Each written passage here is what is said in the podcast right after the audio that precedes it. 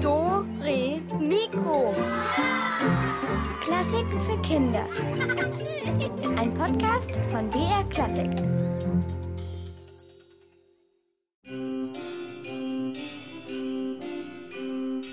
Seid mir gegrüßt, edle Doremikro-Hörerinnen und Hörer. Also ihr merkt es schon, ich versuche gerade, mich etwas auf die Vergangenheit einzustimmen. Gemeint habe ich natürlich gerade Hallo zu Doremikro-Reisen in die Vergangenheit. Hier ist die Katharina. Und wie versprochen machen wir heute einen Ausflug ins 13. Jahrhundert. Und da erwartet uns einiges. Wir haben nämlich eine Verabredung auf der Wartburg zu einem Sängerstreit und bei sowas, da kann es manchmal ganz schön zugehen. Und wir sind auch noch auf der Spur der großen Ritter, der Gaukler und Geschichtenerzähler. Aber das 13. Jahrhundert ist auch die Zeit der Mutigen und der Entdecker. Also, auf geht's! Wir werden bereits erwartet von unserem Reiseführer Udo Wachtfeitel und dem uralten Uho Bubo, der sich bestens auskennt in der Musikgeschichte.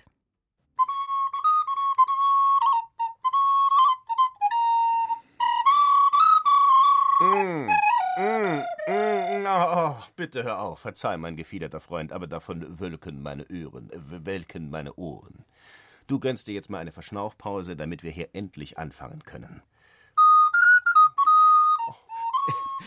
Ivo, ich bin gut bei Puste. Äh, Davon abgesehen flöte ich uns gerade ins späte Mittelalter. Damals hatten alle, die was auf sich hielten, eine Flöte dabei. Äh, Das war der MP3-Player des 13. Jahrhunderts. Aber nicht alles, was gerade modern ist, muss man mitmachen. Und ich muss es mir auch noch mit anhören. Schauen wir uns doch um im 13. Jahrhundert. Nur weil damals viele bei den Kreuzzügen mitmarschiert sind, würdest du doch heutzutage auch nicht dein Pferd satteln oder einen Strauß und in den Orient reiten. Ja, aber äh, 1270 war ich voll dabei. In Tunis und in Ägypten. Oh, die Datteln. Nie mehr habe ich solch süße Datteln schnabuliert wie damals bei den Kreuzzügen. Und der Duft der Feigen kitzelt noch heute meine Nase. Ansonsten habe ich entsetzlich geschwitzt unter der Rüstung. Dann ist dir damals unter den Palmen ganz sicher König Ludwig über den Weg galoppiert. Oh, ja, ja, ja. Äh, boah, klar, wir waren gute Kumpels. Mit dem habe ich sogar gelegentlich zu Abend gegessen. Mhm. Dattelnapfkuchen an Feiglingssorbet. Nee, nee, nee, der war doch aus Bayern. Der kannte höchstens Schublatteln, aber keine Saftdatteln. Ja, ja, ja, ja, ja, der war ziemlich rustikal. Immer eine Weißwurst hat er im Rucksack gehabt und süßen Senfen. Interessant, interessant, interessant. Du lügst, ohne rot zu werden. Aber immerhin, wenn ich mir dich so ansehe, kurze Beine hast du schon gekriegt vom Schwindeln. Ich meine nicht den bajuwarischen Lederhosen Ludwig den Kini, sondern Ludwig den Neunten von Frankreich. Der französische Ludwig, hörst du, der hat an den Kreuzzügen teilgenommen. Ähm, ja, tja, also, ähm, äh, wie soll ich sagen, äh, ging mir wohl was durch die Lappendatteln da. Statt hier zu flunkern, verrat uns lieber, was wirklich los war damals im 13. Jahrhundert, na? Na komm. Duzi, duzi, duzi, duzi. Sag dein Sprüchlein. Ja, äh, Dattel die Datteldö. Die Zeit ist unfassbar wie ein Schatten. Sie saust vorüber, so flink wie Ratten. Nur mit List wird das Vergangene klar, drum hört hin, wie's einstmals war.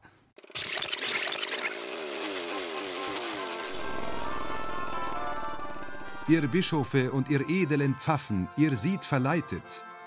Seht, wie euch der Babest mit des Tivels Stricken seitet. Das ist Walter von der Vogelweide, ein umherziehender Dichter. Er schimpft auf Mittelhochdeutsch über den Papst. Der steckt sich nämlich, sagt Walter, das auf den Kreuzzügen erbeutete Geld in die eigene Tasche. Die christlichen Kreuzritter kämpfen gegen islamische Völker. Sie wollen die heiligen Stätten in Palästina erobern. Sogar Kinder ziehen deswegen in den Krieg. Ja, ich gestehe alles. Ich glaube nicht an die katholische Kirche. Eine andere Erfindung der Kirche, die Inquisition. Wer nicht an die Kirche glaubt, wird vor Gericht gestellt. Er kann auch durch Folter zu einem Geständnis gezwungen werden. Schlimmstenfalls wird ein solcher Ketzer mit dem Tod bestraft. Ins Feuer mit ihr! Der Kaiser Friedrich II. ist damit einverstanden, obwohl sich Kaiser und Papst sonst meist um die Macht streiten. Wir sollten nicht am Reichtum hängen. Werft all euer Hab und Gut weg und lebt in Armut, nur für Gott. Noch einer, der nicht ganz der Kirche folgt. Franz von Assisi gründet einen Orden für Bettelmönche. Marco Polo, ein Händler aus Venedig, reist um die ganze Welt bis nach China. Und bringt von da die Spaghetti mit. Um Franz von Assisi, streitende Meistersinger, wandernde Sänger und um noch so manch andere besondere Figur geht es also im 13. Jahrhundert. Und um mich zum Beispiel. Ja, selbstredend. Natürlich um dich. Bitte Musik. Gerne.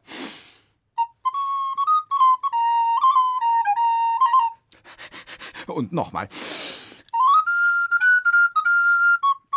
So, braver Bubu, ja, ja. Brav, und jetzt lassen wir mal den Profis den Vortritt.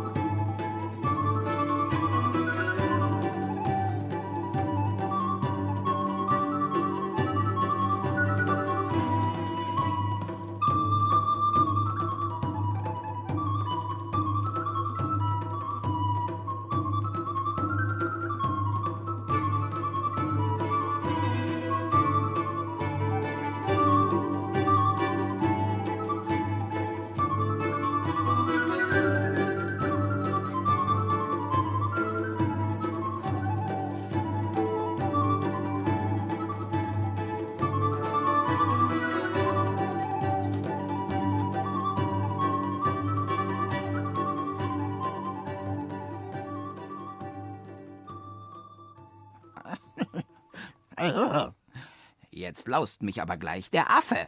Hast du eine Ahnung, wo ich mein Flötenköfferchen hingestellt habe? Nein. Da geht man mal kurz um die Ecke und schon verschwinden die Gegenstände vom Tisch. Du hast nicht zufällig hier aufgeräumt. Nein. Verflixt noch mal! Dauernd bin ich auf der Suche nach irgendwas. Fahrradschlüssel, was zum Essen, Strumpfhosen, Flötenkoffer, Zahnbürste.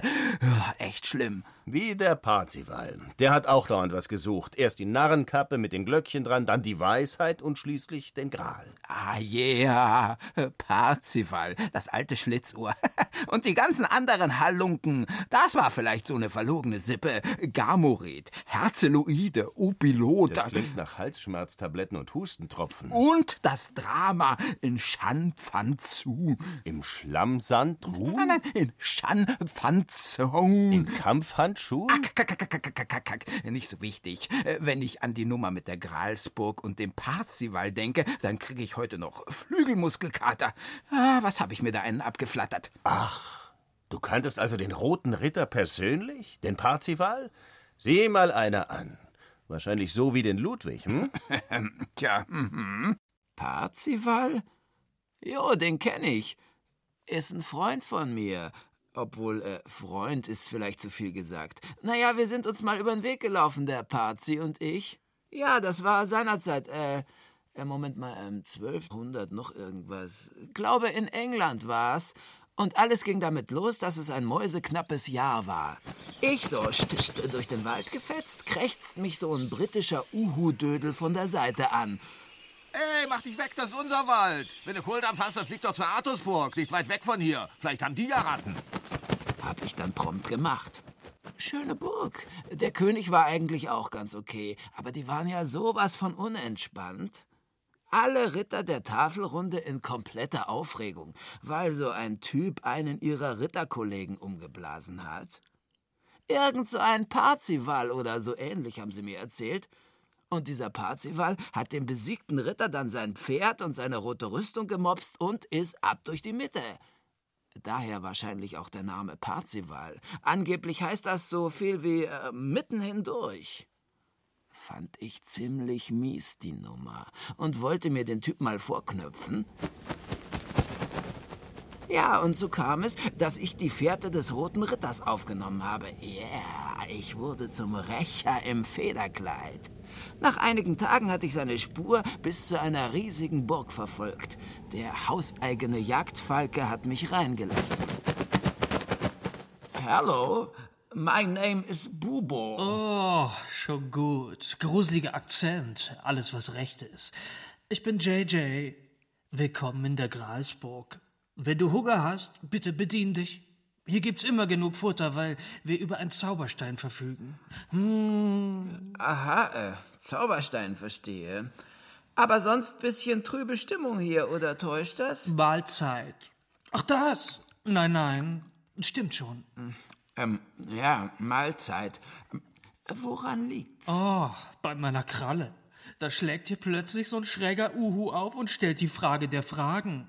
Liebe Freund, wärst du mal ein bisschen früher gekommen, dann wären wir jetzt alle erlöst. Oh, du übertreibst. Gut, ich weiß, ich bin was Besonderes, aber so. Nein, im Ernst. Anfortas, das ist der Burgherr hier, der hat so eine hässliche Wunde. Shocking. Aber wenn ein Narr hier auftaucht und fragt, was los ist, dann ist er geheilt. Ein Narr? So gesehen hätte ich wohl nicht helfen können. Ja, das Problem ist nur, der Typ war da. Ein roter Ritter, völlig doof, angeblich im Wald aufgewachsen, sehr rustikal. Uh, egal. Der Kerl kommt rein, lässt sich Essen zaubern und fragt nicht, was unserem Herrn fehlt. Zack, bumm, alles aus, keine Rettung, trübe Stimmung. Schmeckt's?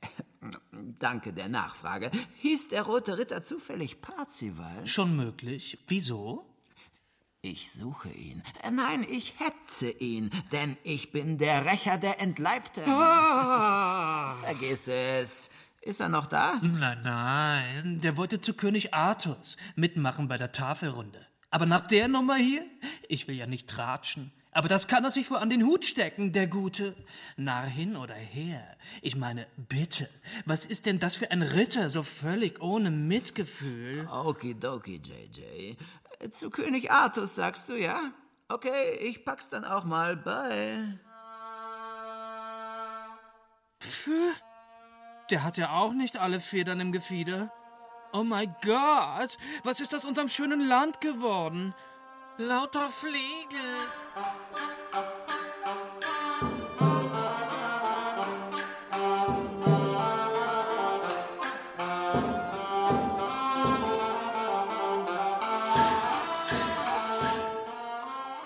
Knappe drei Flugtage später war ich wieder bei König Artus Burg. Zielsicher bin ich durch die Korridore geschossen. Nur noch wenige Momente sollten Bubo den Rächer von seinem Opfer trennen. Immer näher kam ich dem Rittersaal. Da. Was ist das denn? Ein Huhn. Ah, mach, dass du wegkommst, du stinkender Federhaufen. Pfui Teufel. Selten so was Hässliches gesehen. Außerdem bin ich ein Uhu. Wer oder was bist du? Ich bin Kundri und werde dich gleich in die Pfanne hauen, wenn du noch mal so was Gemeines sagst. Moment mal, Moment mal. Nicht in diesem Ton, ganz ruhig. Ich bin Bubo der Rächer und ich suche Parzival, den roten Ritter. Parzival? Hier bei der Tafelrunde suchst du ihn? Witzig. Was ist jetzt? Ist er da? Nein, und er kommt auch nicht mehr. Ich habe ihn verflucht. Interessiert nicht. Wo ist Parzival? Äh, Augenblick. Ich sagte, ich habe ihn verflucht. So richtig, mit allem. Mit bösem Blick und großem Abgang. Manche fürchten mich sogar richtig, weil ich die Gralsbotin bin. Interessiert nicht. Ich musste es tun. Er hat einen Ritter umgehauen, nur wegen der Rüstung. Weiß ich. Ja, aber er hat Anfortas nicht erlöst. Dabei hätte er ihn nur mal fragen müssen, was los ist. Weiß ich auch. Meine Güte, die sieht wirklich übel aus. Was willst du eigentlich? Wo ist er hin? Keine Ahnung. Auf Gralssuche, glaube ich. Letzte Frage. Was genau ist der Gral? Ha! Jetzt also doch. Der Gral ist ein heiliger Zauberstein, der Wunder tun kann durch die Kraft Gottes. König Anfortas passt auf ihn auf. Aber die Gralsburg ist schwer zu finden, nur mit einem reinen Herzen. Viele suchen sie. Denn wer den Gral einmal die Woche anschaut, muss nie sterben. Bleibt jung und schön. Und Essen gibt's auch noch. Na dann, Kundri, geh doch auch mal auf Gralssuche. Du, du widerliches Suppenhuhn, mach, dass du rauskommst! Ehe sie mich auch noch verfluchen konnte, hab ich die Kurve gekratzt. Aber egal, wo ich auch hinkam, keiner hatte den roten Ritter gesehen und die Gralsburg war auch verschwunden. Ich wollte schon aufgeben, da sah ich ihn mitten im Wald. Boah, es bockt einfach nicht mehr als gefiederter Rächer. Ich reise ab. Viel zu grün, die grüne Insel. Alles grün, grün, grün. Nur ein einziger roter Punkt. Roter Punkt? Ah, Sturzflug. Parzival, hab ich dich. Stell dich deiner Strafe, Elender. Hm. Okay. Wie, okay? Willst du nicht kämpfen? Nö. Ich lehne Gewalt ab. Ja, schön, aber, aber, aber, aber willst du nicht wissen, was los ist? Nö. Siehste, und genau das ist dein Problem. Niemals fragst du nach. Aber nachfragen ist doch unhöflich. Wie? Das war der Grund. Deshalb hast du nie gefragt, weil, weil du höflich sein wolltest? Ja klar, was sonst? Und auf einmal bin ich Außenseiter. Schon seltsam. Na, dann hab ich jetzt aber eine gute Nachricht für dich. Also pass mal auf, du machst jetzt Folgendes. Du gehst in die Burg hinein und da gehst du ganz tief rein durch die ganze... Ich hab den roten Ritter dann mal beiseite genommen und ihm die Sachlage erklärt. Kaum fünf Stunden später hat er die Gralsburg gefunden und am Fortas endlich nach seinem Leiden gefragt. Der war sofort erlöst. Parzival wurde der neue Gralshüter und Kundri war auch wieder besser drauf. Kurz und gut, ich hab das Ei gebrütet, wie wir Uhus sagen. Später, wieder in Deutschland, hab ich die ganze Sache einem gewissen Wolfram erzählt. Wolfram von Eschenbach war sein Name. Der hat sie aufgeschrieben und als seine Story groß rausgebracht. Aber das ist eine andere Geschichte.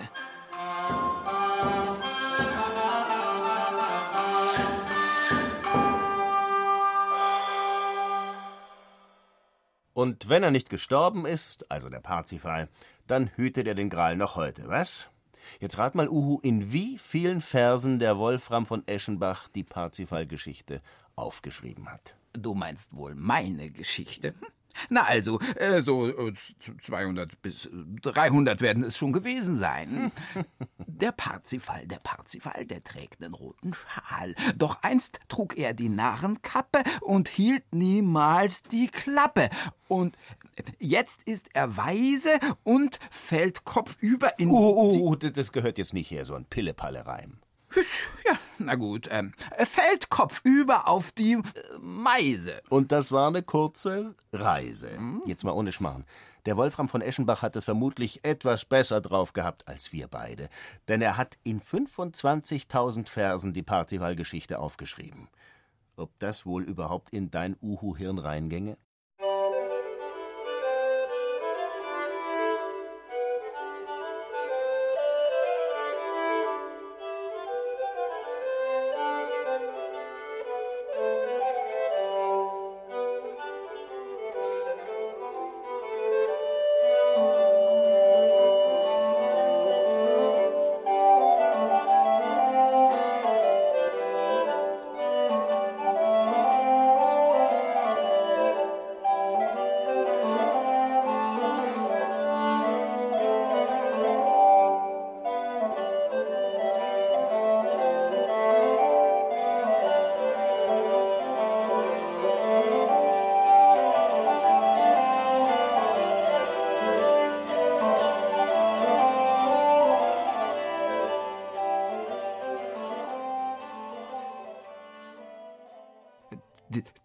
Haben meine Flöten geklaut. Polizei! Sofort Polizei her! Fangt das Räubergesindel! So ein Unsinn. Steck lieber mal deinen Schnabel unter den Tisch, lieber Uhu. Hm? Ja, ja, ja, wen haben wir denn da? Meine Flöten. Nicht einmal auf die Distanz kann man das Geflöte aushalten. Hallo! Uhu! Jetzt lassen wir mal ein paar echte Meister ran. Und dafür brauchen wir Ruhe. Schluss mit der unterirdischen Untertischmusik. Jetzt pass mal auf. Jetzt schnackelt's hier einen Reim. Vielleicht auch zwei oder drei. Bitte die Herren, seid so frei. Naja, naja, äh, meiner mit dem Parzifal-Vers hat mir besser gefallen. Du willst wohl mit mir streiten, was? Ja, das war ein beliebtes Hobby damals, vor allem unter den Sängern. Und unter den Flötenmeistern bestimmt auch. Die meisten Reibereien gab es aber unter den Meistersingern. Woher willst du denn das schon wieder wissen? Äh, Bildung. Aufschneider. Ach komm, Uhu. Friede, überlassen wir das Streiten lieber den anderen. Ein Hoch auf den Landgrafen von Thüringen. Genau, Walter. Lasst uns anstoßen auf die Gesundheit unseres wunderbaren Fürsten Hermann und seiner Gemahlin Sophie. Hey, Reimer! Psst! Ihr seid dran mit einem Trinkspruch. Wie, was? Äh, äh, Trinkspruch? Gegen wen? Auf seine Hoheit den Landgrafen und reißt euch zusammen, Mann. Äh, äh, bitte sehr. Ich bin der alte Reinmar, dem jeder Kelch zu klein war. Bei meiner Treue, ihr solltet nicht so viel trinken, Greis. Ja, äh, na schön, dann anders. Reinmar bin ich, der Alte, der wenig sprach, mehr lallte. Hallo, wirklich, Reinmar. Geht das nicht einmal ohne? Der Landgraf ist schon ziemlich angefressen. Pass, pass mal auf. Eine habe ich noch. Ich schätze den Fürsten sehr. Mit Rotwein gleich noch mehr. Beiseite, Alter. Ihr seid erbärmlich. Genauso erbärmlich wie diese anderen Witzfiguren hier. Äh, wer ist hier alt? Na, na, na. Hütet eure Zunge, Ofterdinge. Heinrich von Ofterdingen zeigt euch Stümpern jetzt mal, wie ein Fürstenlob klingen muss. Platz für den Sängerkönig. Ich, ich, schon Angeber. Äh, kann man mal was zu trinken? Den größten Herrscher preise ich, sein Ruhm, er wäre ewiglich, und neben seinem Throne trag ich die Dichterkrone. Der beste Fürst ist ohnegleich der Erzherzog von Österreich. Was? Wie könnt ihr es wagen, von meinem Fürsten in Thüringen einen Österreicher zu preisen? Und außerdem, was heißt hier Sängerkönig? Na, ist doch klar, oder? Wer den besten Fürsten am besten lobt, ist na na na. Preisfrage. Richtig, der Beste und das bin ich. Ihr seid ein Niemand, ein Mäuserülps. Was? Das leise Echo einer heiseren Krähe. Ich werde euch... Ich, ich will mich ja un ungern einmischen, aber äh, vielleicht sollten wir um ein Fass Wein wetten. So eine Art Sängerturnier, ja? Jeder lobt seinen Fürsten und dem Sieger spendiere ich einen Kelch aus meinem Fass. Wie wär's?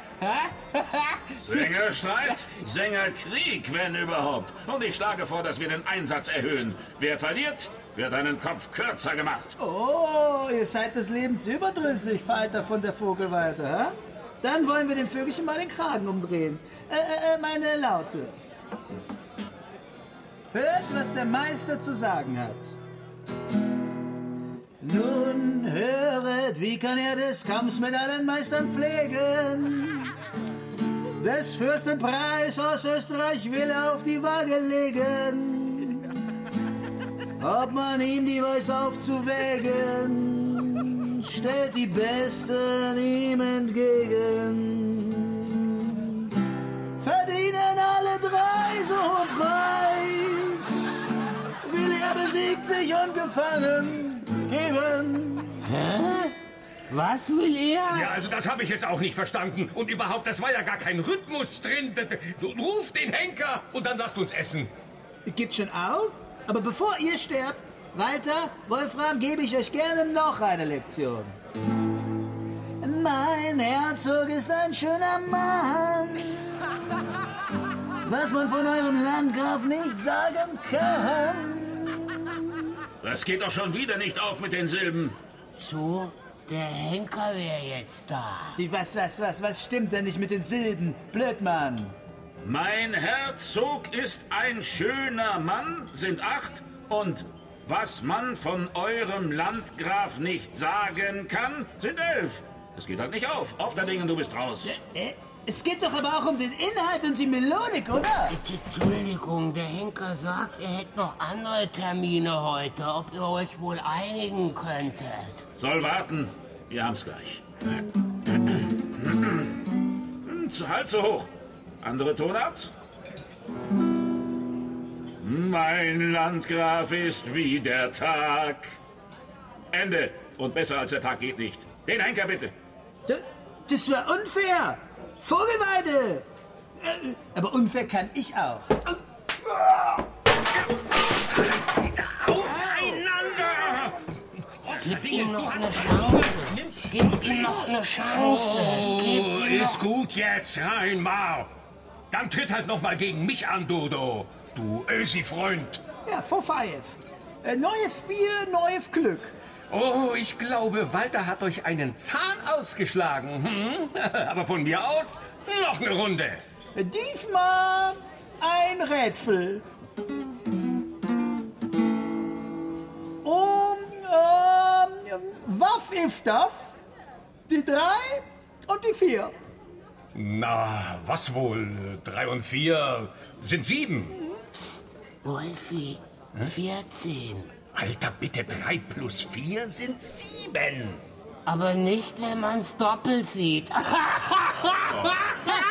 Reingelegt, na, reingelegt.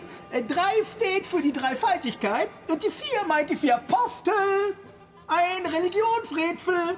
Henker, für Fit for Fight. Ach, das war doch kein richtiges Rätsel. Warte nur, dir schlage ich auch noch einen zweiten Zahn aus. Auf, auf, auf. Wo kommt denn dieser ganze Qualm her? Man sieht ja nichts mehr. Und die Fackeln sind auch aus. Kann mal jemand ein Fenster öffnen hier? Stinkt's so plötzlich? wenn- Ein Teufel! Ist ja wieder typisch. Wenn ich das jetzt gesagt hätte, Ich bin Nasium, der Teufel. Und ich bin gekommen, um Ofterdingen zu helfen. Aber das ist ein geschlossener Wettbewerb. Ihr könnt nicht so einfach. Ach nein, kann ich nicht. Kommt ruhig näher, Wolfram von Eschenbach, und messt euch mit mir. Auch ich stelle euch ein Rätsel. Musik! Wenn der Jupiter im fünften Haus steht der Saturn gerade das Sternbild Skorpion durchläuft, welchen Tag, welchen Jahres bricht er an? Ja, ja, ja, ja, welcher Tag bricht an? Ja, ja, ja, ja, ja, welcher Tag bricht an? Moment, also der Jupiter im fünften Haus und der Uranus. Nee, die Venus. Ach Quatsch. Ach, was soll denn das überhaupt? Psst. Komm mal näher. Schlechte Nachricht. Zufällig stehen die Sterne heute so. Und heute ist genau dein Todestag. Henker, ihr könnt anfangen. Henker! Ja, zum Henker, wo ist er denn? Ach, das, das tut mir jetzt leid. Wir haben uns so nett unterhalten, denn eigentlich musste der Herr ja weg. Naja, und dann haben wir eben ein Schlückchen von dem Wein. Reinmar! Gut, dann beende ich das hier. Schaut mir ins furchtleere Auge und seht, wie ich das Kreuzzeichen schlage. Na schön, vergessen wir das hier. Wir sind alle prima. Reibereien zwischen Künstlern, das gibt's schon mal. Auf der Dingen, nichts für ungut. Ach, frag doch Heinrich von mir. Nach allem, was wir zusammen erlebt haben. Du bist aber auch ein Hund auf der Dingen. Wen du alles kennst, dieser Oh. Nasion. Äh, nur ein alter Bekannter auf Österreich. Aber das ist eine lange Geschichte. Äh, rein mal, rein mal. 50 Pfund, altes Haus. Gut, aber nur für einen Schluck. Solche Rabauken. Gegen die Streithanseln sind wir sanfte Lämmlein. Ja, wir sind ja auch Omnia gebildet. Ich kann sogar Latein. Aha, ach was. Du? Bubo, Bubo, das heißt Uhu auf Lateinisch. Ja, ja, Logo, Logos. Äh, Bin in meiner Freizeit ein Professorus Latinus Uhos. Äh, Habe ich dir erzählt, dass ich das Maximum Latinum habe? Ja, ja, das habe ich mir fast gedacht. Übrigens, so schnell wie du quasselst, durfte man damals als Professor nicht sprechen. Ja, wieso denn nicht? Äh, Waren doch nicht omnis alle lahmen Enten. Nein, aber der Professor durfte nur so schnell reden, wie seine Studenten schreiben konnten, damit denen kein Wort entging. Ei, der Dausus, was du nicht alles weißt. Omnia mea mecum porto.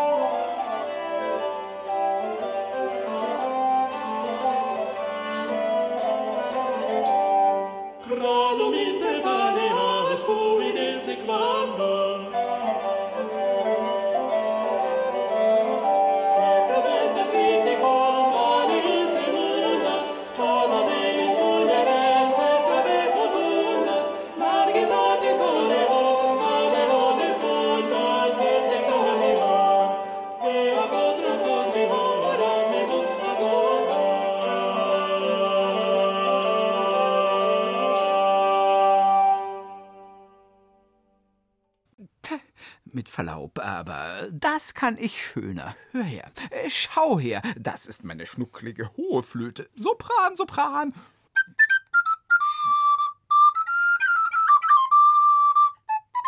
Mhm. Sehr schön, ist gut jetzt. Danke, danke. Spitz mal deine Federohren. Es ist dreierlei Erkanntnisse. Die erste ist mit dem Geloben, die ander mit der Verstandnüsse, die dritte in der Gesichte.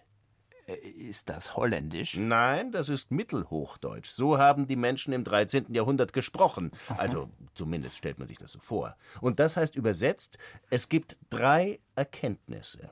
Die erste ist der Glauben, die zweite das Verständnis und die dritte liegt in der Anschauung. Ja, ja, ja, ja. So ganz im entferntesten Winkelchen meines Hirnchens kommt's, das äh, Verständnis. Ja, genau. Äh, Fliedermus zum Beispiel. Min Lieblingswurt. Äh, Das bedeutet im Mittelhochdeutschen Fledermaus. Ach was. Zu Mus verarbeitet habe ich sie aber eigentlich erst in meinem Schnabel.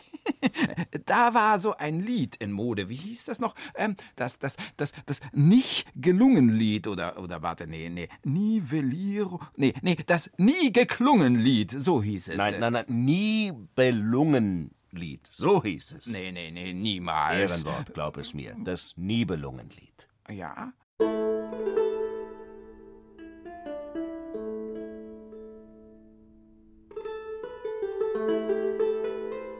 Uns ist in alten Meeren Wunders viel gesät, von Helden Lobbeberren, von großer Arbeit, von Freuden hochgeziehten.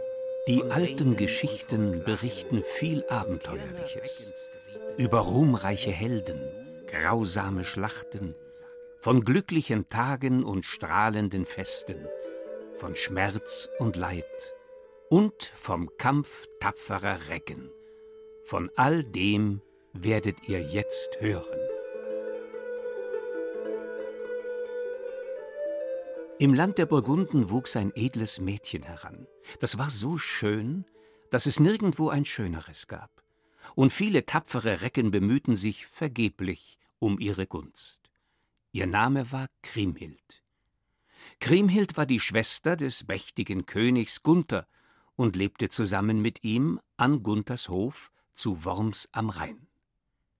Eines Tages begab es sich, dass der erste Gefolgsmann des Königs, der düstere Hagen von Tronje, vor Gunther trat und einen besonderen Gast ankündigte. Mein König, Prinz Siegfried aus dem Reich Xanten, ist auf dem Weg hierher nach Worms. Ich denke, wir sollten ihn willkommen heißen, denn er kann uns von Nutzen sein. Er ist jung, schön, stark. Vor allem aber besitzt er einen sagenhaften Schatz, den Nibelungenhort, Gold im Überfluss.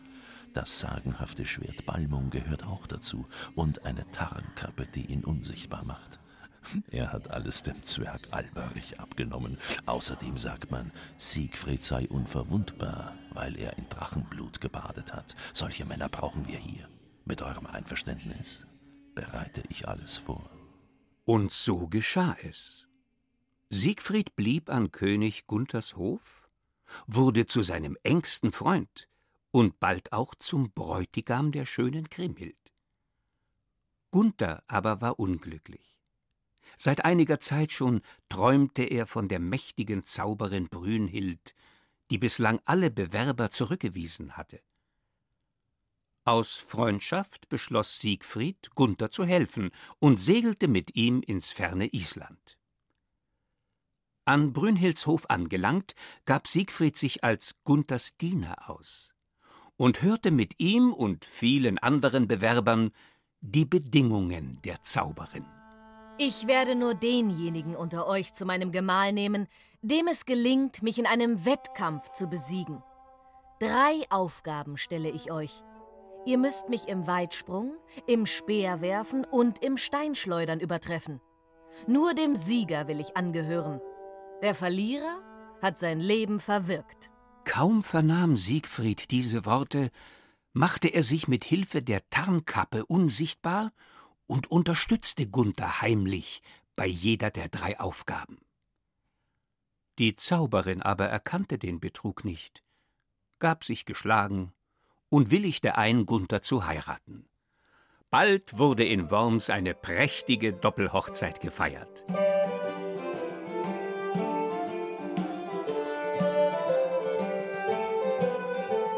Kaum jedoch war Brünhild Gunthers Königin, hatte sie all ihre magischen Kräfte verloren. Die Jahre gingen ins Land. Siegfried war längst in sein Reich Xanten zurückgekehrt, aber Brünhild konnte nicht vergessen, dass König Gunther Siegfried nicht wie seinen Untertanen, sondern wie einen ebenbürtigen Freund behandelt hatte. Und bald ahnte sie, dass in Island etwas nicht mit rechten Dingen zugegangen war. Um herauszufinden, wann und wie sie betrogen wurde, überredete sie Gunther, Siegfried und seine Gemahlin Kriemhild zu einem Fest einzuladen. Als das junge Paar in Worms eintraf, begegneten sich die beiden Königinnen vor dem Eingang des Münsters. Voller Verachtung musterten sich die Frauen, und keine wollte der anderen den Vortritt lassen. Tritt beiseite, Kriemhild. Du bist nur die Gemahlin eines Vasallen. Lass deine Königin vorbei. Wieso sollte ich? Ich bin dir ebenbürtig. Auch mein Siegfried ist ein König. Das ist er nicht. Damals an meinem Hof in Island hielt er für Gunther noch den Steigbügel. So hast du etwas übersehen, Zauberin. Ohne Siegfrieds Hilfe hätte Gunther dich niemals bezwungen. Du bist hinters Licht geführt worden, Brünhild. Nun war es heraus. Und Brünhild musste erkennen, wie sehr sie getäuscht worden war. Auf genau diesen Moment hatte der finstere Hagen von Tronje so lange gewartet. All die Jahre hatte er heimlich auf eine Gelegenheit gehofft, Siegfried aus dem Weg räumen und den sagenhaften Nibelungenschatz nach Worms holen zu können. Sofort überredete er König Gunther. Mein König, Siegfried ist unverwundbar. Aber Kriemhild hat mir anvertraut, dass es zwischen seinen Schulterblättern eine Stelle gibt, an der der Zauber nicht wirkt. Sie glaubt, ich würde ihn beschützen. Aber für euer Wohl, mein König, werde ich Siegfried töten. Und Hagen von Tronje ermordete Siegfried und raubte das Nibelungengold. Siegfrieds Witwe Kriemhild aber war voller Hass und sann auf Rache an allen Burgundern. Sie heiratete den Hunnenkönig Etzel und lud Gunther und all seine Gefolgsmänner unter dem Vorwand einer Versöhnung an ihren Hof nach Ungarn ein. Dort stellte sie den Burgundern eine Falle, und es kam zu einem großen Blutbad an König Etzels Hof, das beinahe niemand überlebte, weder Gunther noch Kriemhild noch Hagen von Tronje. Alle lagen erschlagen. Und unter großem Jammer fand das Fest des Königs seinen Abschluss, wie ja immer Liebe am Ende mit Leid bezahlt wird. Ich kann euch nicht sagen, was danach geschah. Nur so viel kann ich sagen, dass man sah, wie Ritter, Frauen und edle Knappen den Tod ihrer Freunde beweinten. Hier findet die Geschichte ihr Ende. Das ist der Nibelungen Not. Dazu die edeln Knechte, ihr lieben Freunde tot. Hier hat das Merre ein Ende. Das ist der Nibelungen Not.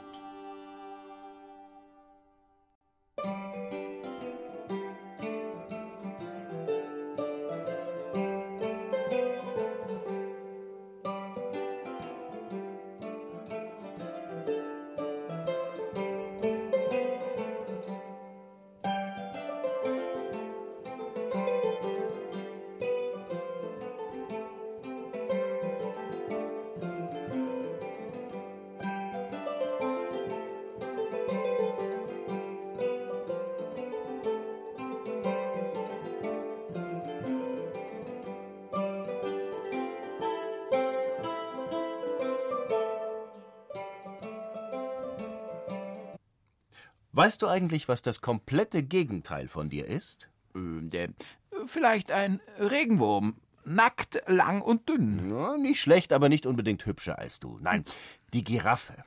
Das langhalsige, elegante Tier wurde im 13. Jahrhundert zum ersten Mal in Deutschland gezeigt. Kannst dir ja vorstellen, wie die Leute geglotzt und gestaunt haben.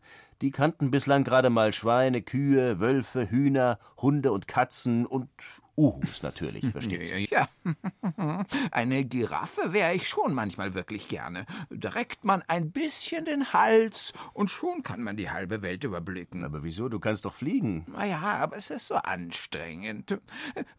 Als Giraffe, da könnte man auch mal ganz unverbindlich in eine nette Schenke reinschauen, was da so in der Pfanne brutzelt. Mhm. Oder die Ohren spitzen und lauschen, was die sich so zu erzählen hatten.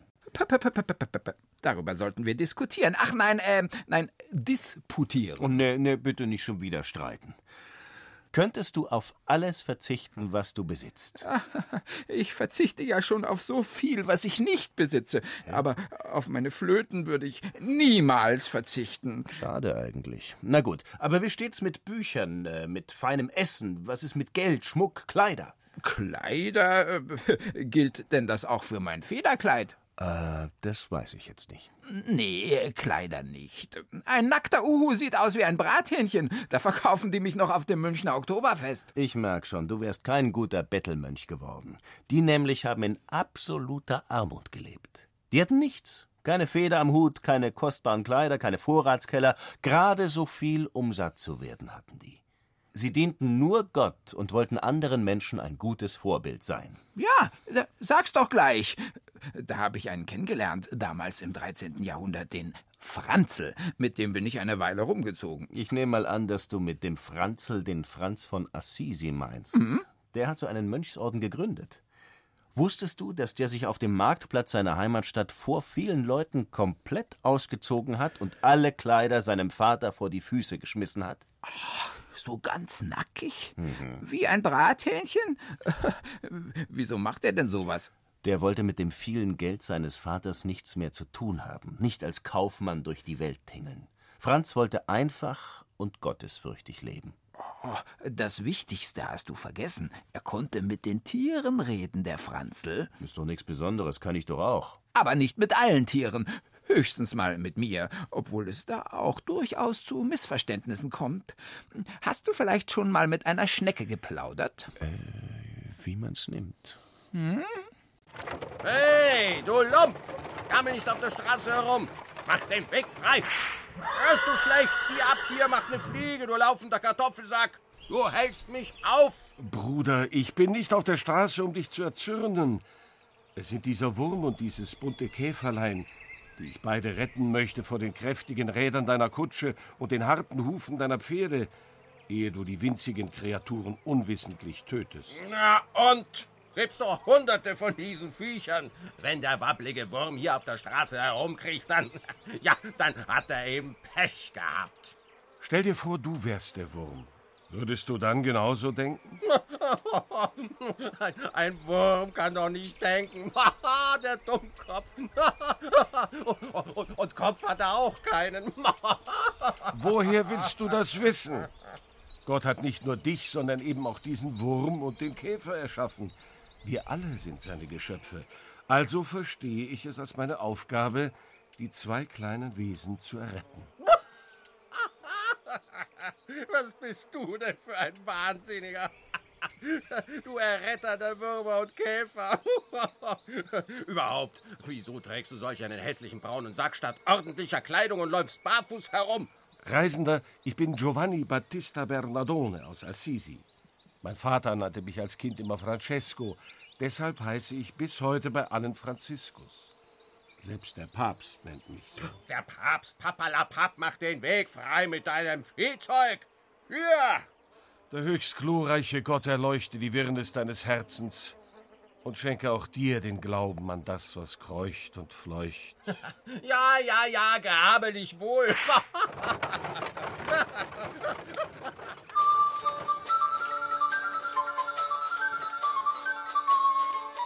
Franziskus blickt der Kutsche noch lange nach.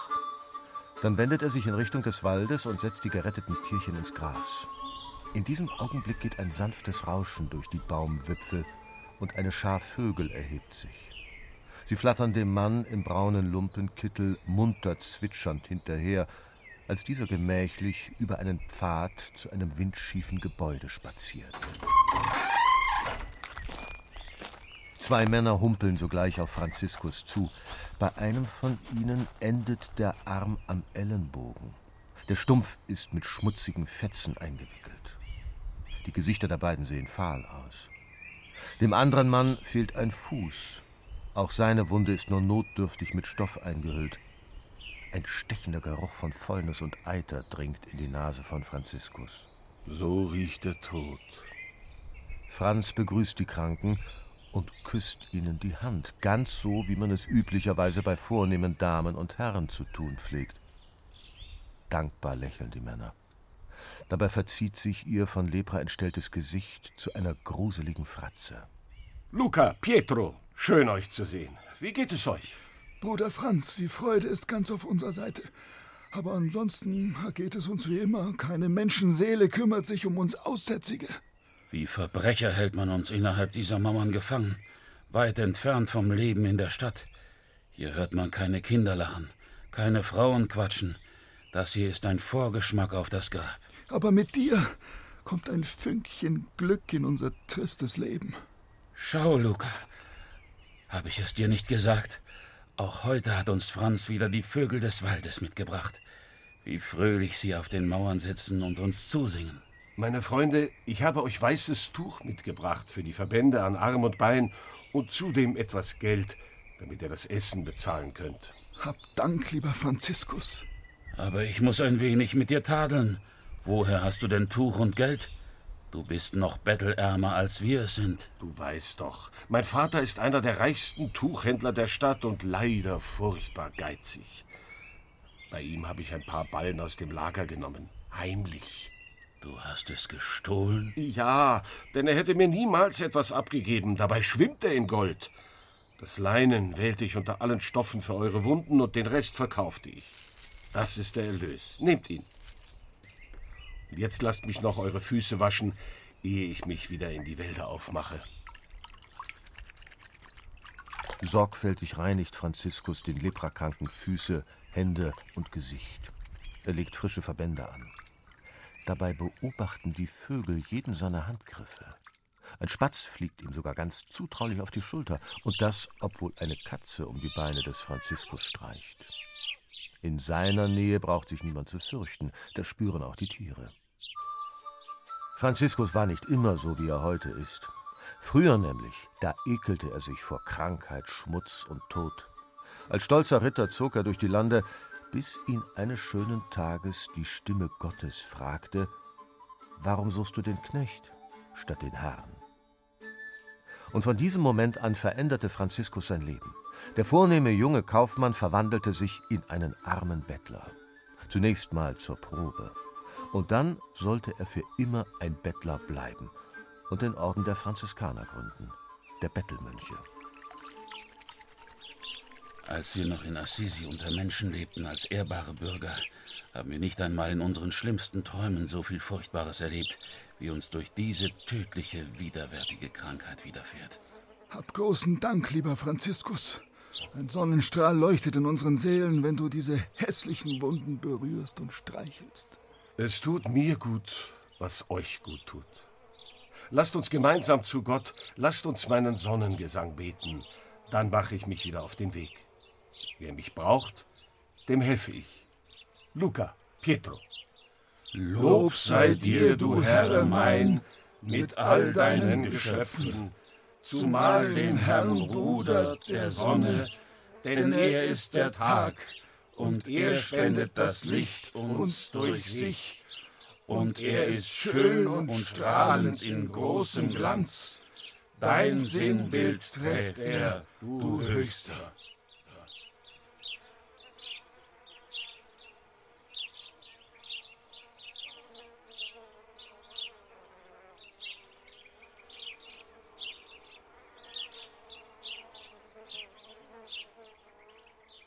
Du kannst dir ja vorstellen, dass ich kein Freund bin von diesem Sonnengesang. Ich bin doch ein Nachtvogel. Ah, ja. Ich kriege Krätze, wenn ich nur einen winzig kleinen Sonnenstrahl sehe. Äh, Wart mal, ich setze mir eben mal meine Sonnenbrille auf.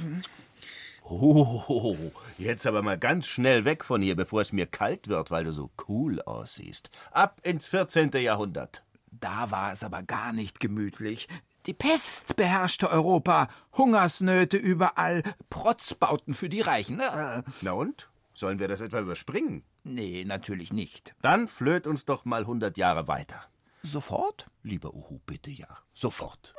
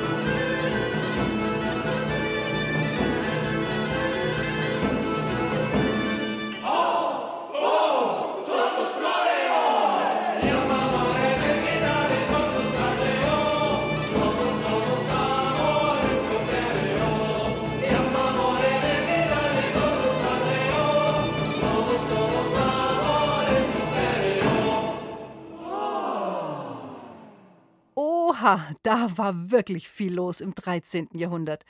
Puh, also ich bin jetzt ganz schön müde und ich freue mich auf mein gemütliches Sofa, das in einer Wohnung steht und nicht in irgendeiner zugigen Burg, die vermutlich gleich von irgendwem überfallen wird.